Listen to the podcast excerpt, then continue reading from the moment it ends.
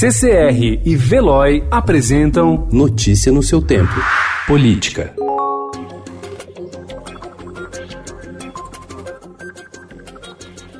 Depois de um ano marcado por embates entre representantes do Judiciário e do Legislativo, o presidente do Senado, Davi Alcolumbre, definiu como uma das prioridades de 2020 votar uma proposta que muda a forma de escolha de ministros do Supremo Tribunal Federal e limita seus mandatos a 10 anos, hoje vitalícia.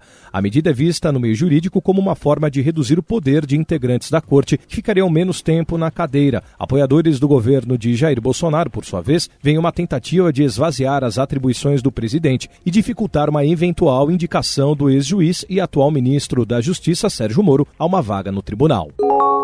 Preso há mais de três anos, o ex-governador do Rio, Sérgio Cabral, disse na tarde de ontem ao juiz Marcelo Bretas que o ex-governador e correligionário Luiz Fernando Pezão o ajudou a montar todo o esquema de propina que funcionou durante seu governo. O vice-governador e governador Luiz Fernando Pezão participou da estruturação dos benefícios indevidos desde o primeiro instante do nosso governo. Pezão foi vice-governador e secretário de obras de Cabral, a quem sucedeu no Palácio Guanabara de 2014 a 2018.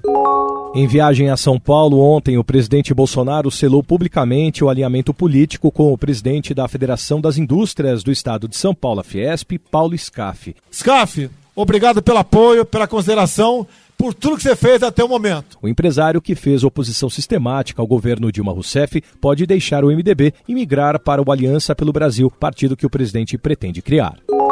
Em Vista Alegre, uma região montanhosa de Cerrado, na divisa de Minas Gerais e Goiás, vivem 287 famílias de produtores rurais. Eles foram transferidos para lá após o represamento do rio e a formação do lago para movimentar as turbinas da usina hidrelétrica de Batalha. A promessa de fartura de água, simbolizada pelo grande reservatório, virou decepção quando os produtores receberam as primeiras cartinhas de Furnas, que administra a usina, avisando que todos estavam proibidos de se aproximar do lago. Notícia no seu tempo. Oferecimento CCR e Veloy.